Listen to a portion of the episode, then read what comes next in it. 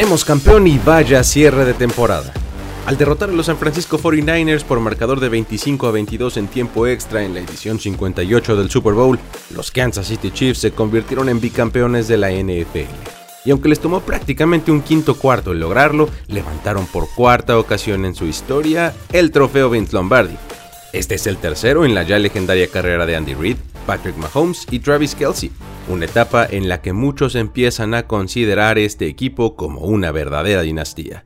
Tras un partido lleno de nerviosismo, con errores, aciertos, bajadas y subidas de ambos lados, se cumplió una historia de ensueño para la liga en el fabuloso marco de la Legion Stadium de Las Vegas. En la NFL en 10 repasaremos juntos los mejores momentos.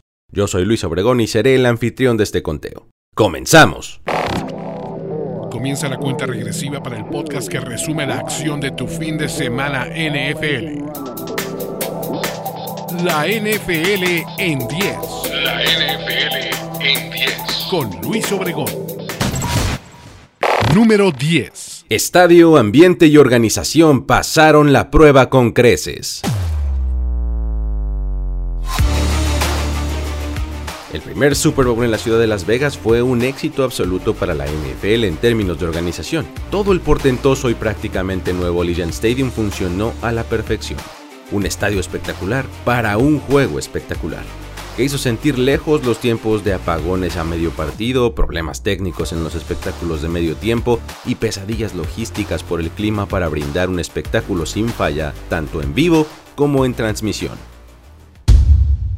En cada momento sentimos la emoción de los aficionados y el star power de los invitados del deporte y la farándula en las tribunas y palcos, que hicieron de este un evento modelo para la experiencia que busca la liga. Por supuesto que la megaestrella del pop Taylor Swift se robó la atención de las tribunas, pues interrumpió su gira de conciertos y volvió desde Japón para apoyar a su pareja, el Titan Travis Kelsey, y las cámaras se dieron vuelo con las reacciones de ella y su séquito, incluyendo una amplia cobertura cuando bajó a festejar con el Titan al campo de juego tras el partido. En términos de afición, el estadio se pintó de rojo, ya fuera por una abrumadora mayoría de Niners o de la siempre ruidosa presencia de los Chiefs. Las tribunas se vieron completamente carmesí. Los Niners fueron claramente locales en el partido. La afición reaccionaba y había mucho ruido cuando la ofensiva de Kansas City estaba en el campo. Número 9. Usher y el show del medio tiempo.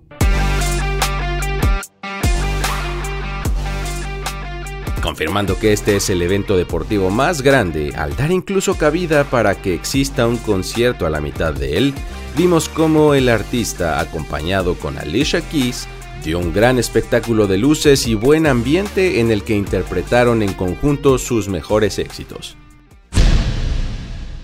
Más allá de gustos personales, hay que decir que tuvo una buena producción, aunque tal vez nada sorprendente. Los vimos en patines sobre el escenario, cantando y bailando. Pero lo mejor de calle fueron los mosaicos de luces que venían desde las tribunas, que encendían al ritmo de la música y creaban diferentes formas y figuras que se movían.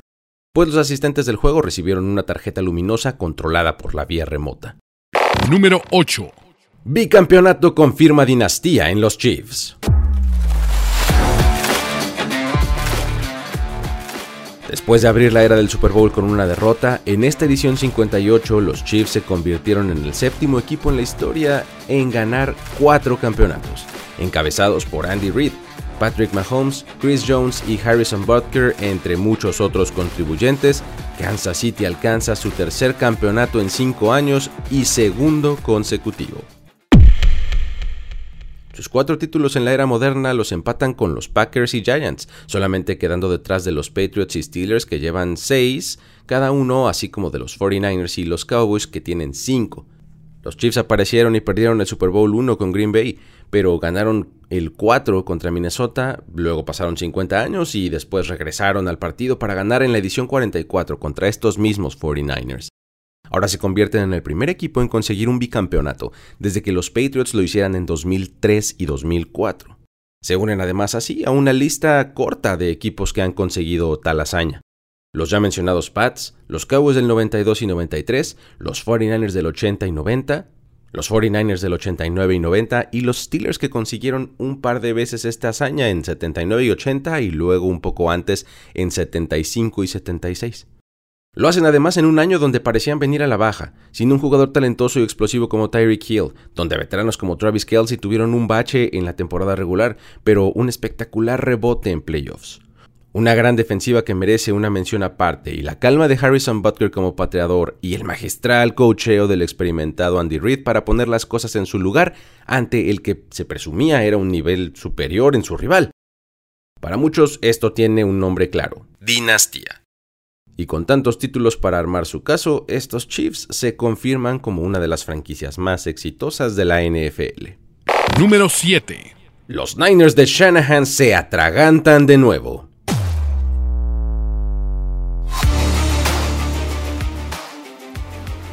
El Super Bowl 58 fue otra oportunidad perdida para un plantel plagado de estrellas y que lució como el mejor de la liga en temporada regular que ahora sin embargo extiende una sequía de tres décadas sin título, al caer por segunda ocasión y contra el mismo rival desde 2022.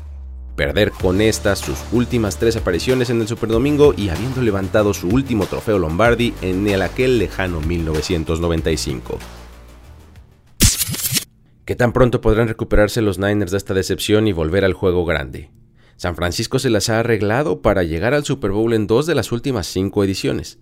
De hecho, las apuestas los favorecen en este sentido y ahora mismo lideran los momios para jugar el Super Bowl 49, con un roster todavía joven, talentoso y la oportunidad de reforzarse en los próximos meses. Sin embargo, lo que verdaderamente preocupa es la capacidad del staff de Kyle Shanahan de trascender los resultados. Este domingo, a lo largo de cuatro cuartos y un tiempo extra, fue obvio que dejaron ir oportunidades, y no es la primera vez que les remontan 10 puntos en este escenario. La falta de compostura triunfadora del staff de San Francisco, encabezada por el culpable de la atroz remontada 28 a 3 de New England contra Atlanta en Super Bowl 51, es evidente. Abandona lo que mejor sabe hacer.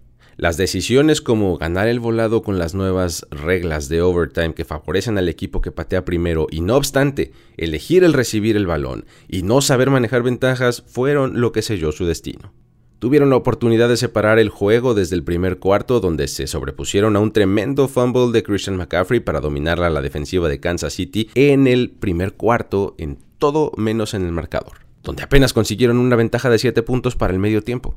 Todo se vino abajo en el tercer periodo donde una falla de equipos especiales dejó viva la bola en un despeje que recuperaron los Chiefs y a partir de ahí Mahomes se puso a jugar en serio para alcanzarlos y eventualmente sacarles el juego. También lamentarán la falla de su pateador de tercera ronda, Jake Moody, que si bien en su momento estableció un récord de Super Bowl con un field goal de 55 yardas, falló el punto extra tras el touchdown del cuarto cuarto, el cual sería crucial por dejar el juego solamente a tres puntos de distancia, permitiendo así que los Chiefs empataran con un gol de campo y mandaran el partido a tiempo extra más adelante. La defensiva de los 49ers, diezmada por lesiones y cansancio, se derrumbó en sus últimas cuatro series, permitiendo a los Chiefs anotar en todas ellas. Primero un touchdown, luego dos goles de campo y el touchdown del triunfo. Así la NFL ha visto en su historia solamente dos Super Bowls en tiempo extra, y Shanahan los ha perdido ambos, una brutalidad que no parece ser coincidencia. Número 6. Error en despeje de San Francisco lo cambia todo. La jugada pivotal del encuentro fue el error de equipos especiales de los 49ers en un despeje de los Chiefs, mismo que les permitió recuperar el balón en la yarda 16 del rival y poner la mesa para que una jugada después viniera el pase de touchdown de Patrick Mahomes a Marquez Valdez Cantley, con el que Kansas City no solo le dio la vuelta al marcador, sino que se metió de lleno en un partido que se puso mucho más de ida y vuelta a partir de ese momento. Did McLeod think one of his teammates hit it or something? I, I, I can't imagine why he tried to pick it up. Oh, it oh, did. It, it, it did. It, was actually smart by him to try and get it. He's exactly right. It did. It hit the back of the foot of a teammate. En un juego tan cerrado como este, todo lo que hacía falta era una jugada para voltear el script. Eso pasó en el tercer cuarto. Yendo abajo 10 a 6, los Chiefs estaban ahogados a la ofensiva y se disponían a hacer una patada de despeje vía Tommy Townsend tras un nuevo 3 y fuera. Entonces los equipos especiales de los Niners fallaron en darle espacio al rebote del balón, el cual picó en el campo y pegó en el talón de Darrell Luther Jr., con lo cual la bola quedó viva. Ray Ray McLeod intentó atrapar el balón en primera instancia, pero se le escurrió de las manos y terminó en las del jugador de los Chiefs, Jalen Watson. Con el balón en zona roja y la posterior anotación, el momento del partido cambió radicalmente a favor de los Chiefs. De acuerdo con Next Gen Stats, de hecho, estas jugadas cambiaron la posibilidad de victoria, haciéndola subir de 27% al 55%. Número 5. El doble pase, la jugada del encuentro.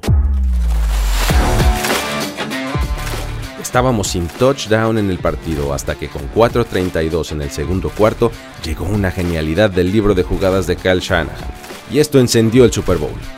El quarterback Brock Purdy mandó un pase atrasado a Jawan Jennings, quien a la vez se echó para atrás y lanzó un pase cruzando lo ancho del terreno, que a decir verdad no fue particularmente bien lanzado y pareció por una eternidad en el aire, pero logró encontrar las manos de Christian McCaffrey, quien con su talento explotó 21 yardas después de la atrapada para convertir el touchdown que parecía encaminar el encuentro en favor de los 49ers. Esta fue la anotación número 9 para CMC en su carrera y quinta de esta postemporada. Los puntos que derivaron de esta jugada pusieron a San Francisco con ventaja de 10 en ese momento en el encuentro. Oh, this ball's in the air for a long time. McCaffrey's able to pull it down, and he's going in for the touchdown. Número 4. Jawan Jennings y CMC, lo mejor del bando perdedor.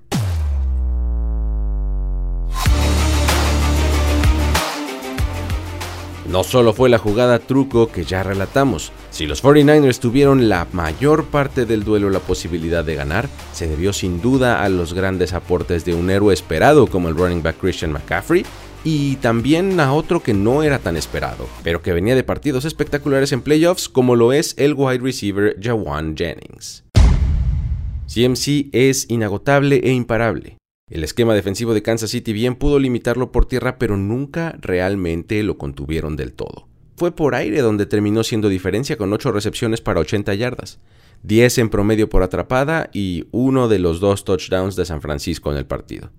Por su parte, el verdadero MVP de este juego, si hubiera ganado, habrían sido Jawan Jennings, quien se convirtió en el segundo jugador en la historia en lanzar un pase y recibir un touchdown en el mismo partido después de que lo hiciera Nick Foles y de hecho el primero sin ser un quarterback. Sus intervenciones fueron pocas pero efectivas, con una línea estadística de 4 atrapadas en 5 oportunidades para 42 yardas, un touchdown y un promedio de 10.5 yardas por pase atrapado. Consiguió tres primeras oportunidades para su equipo y tuvo que ver directamente en los dos touchdowns de San Francisco. Número 3. Cátedra defensiva de Steve Spagnuolo. Se habla demasiado de la magia de Mahomes, del liderazgo de Reed, de la explosividad de Kelsey y del talento de Pacheco y Butker. Pero si este bicampeonato de los Chiefs se debe a un nombre propio, del que no se habla suficiente, tiene que ser el del ya mítico coordinador defensivo Steve Spagnuolo, que con los ajustes de la segunda mitad y su planteamiento de partido para el Super Bowl cambió el destino del encuentro. Cierto, Kansas City empezó cediendo jugadas grandes en la primera mitad y mostrando falta de presión a Brock Purdy, aunque sin romperse y logrando registrar un primer cuarto sin puntos por décima ocasión en la historia del Super Bowl. Aún así, los ajustes de Spags en el tercer periodo hicieron todo más difícil para el joven pasador de los Niners. La clave fue que por fin apareció el blitz, que el coordinador mandó en más del 50% de los dropbacks de Purdy en el tercer cuarto, esto lo destanteó y se notó la diferencia.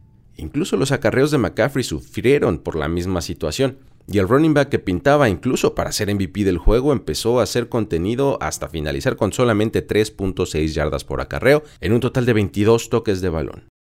Al quitarle esas jugadas grandes por tierra, Purdy empezó a perder el partido. Los Chiefs se levantaron fenomenalmente en las terceras oportunidades y apenas permitieron a los Niners convertir 3 de 12 en todo el partido.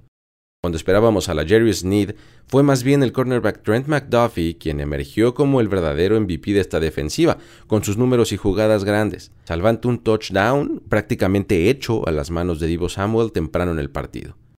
Nick Bolton fue desplegado y visto por todo el terreno, consiguiendo 13 tacleadas, una para pérdida de yardaje y dos golpes al coreback. Aunque se equivocó en el castigo, por una tacleada de Horse Collar bastante gratuita sobre Purdy al inicio del encuentro.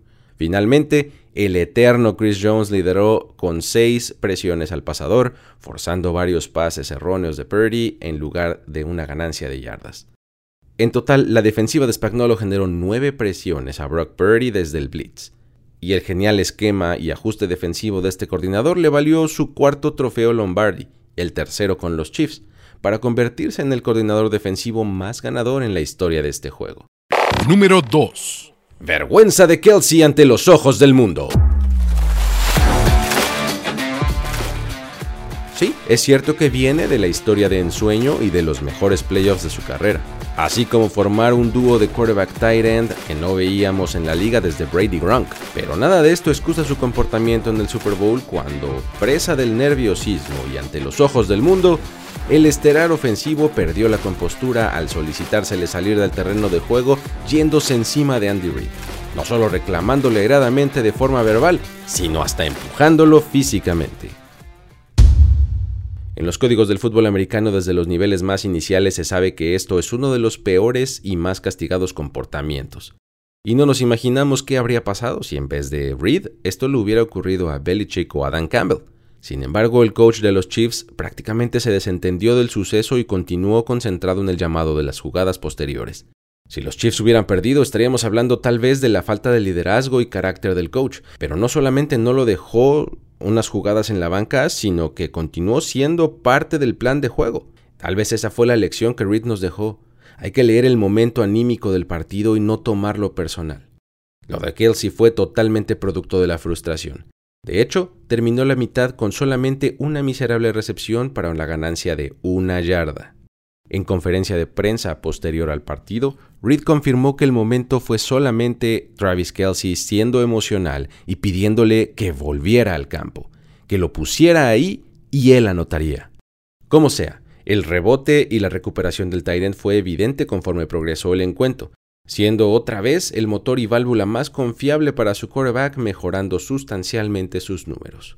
Número 1. Mahomes prendió el switch de MVP del Super Bowl.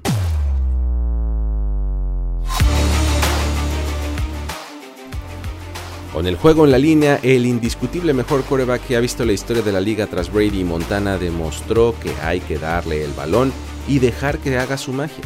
Su ofensiva, luego de ser sorprendida, sacada de balance y presa de la intensidad del rival por más de la mitad del partido, en el tercer periodo fue como si despertara para empezar a mover los hilos de la historia y coronar su actuación con el nombramiento al jugador más valioso del Super Bowl 58. Este es ya su segundo MVP de Super Bowl en fila, tercero en su carrera y ahora está empatado con Joe Montana en ese rubro, y solo está detrás de Tom Brady que lidera la cuenta con 5. La línea estadística final queda en 34 pases completos de 46 intentos para una precisión del 73.9% de sus pases, 333 yardas, un interceptado y dos touchdowns, incluyendo el del triunfo y unos 107 puntos de rating. Por tierra además fue crucial con sus avances, tuvo 9 acarreos para 66 yardas, incluyendo una escapada de 22 en la serie final del partido. Más allá de los números, anímicamente siempre estuvo en el partido, dirigió a sus equipos y agrupó a las tropas.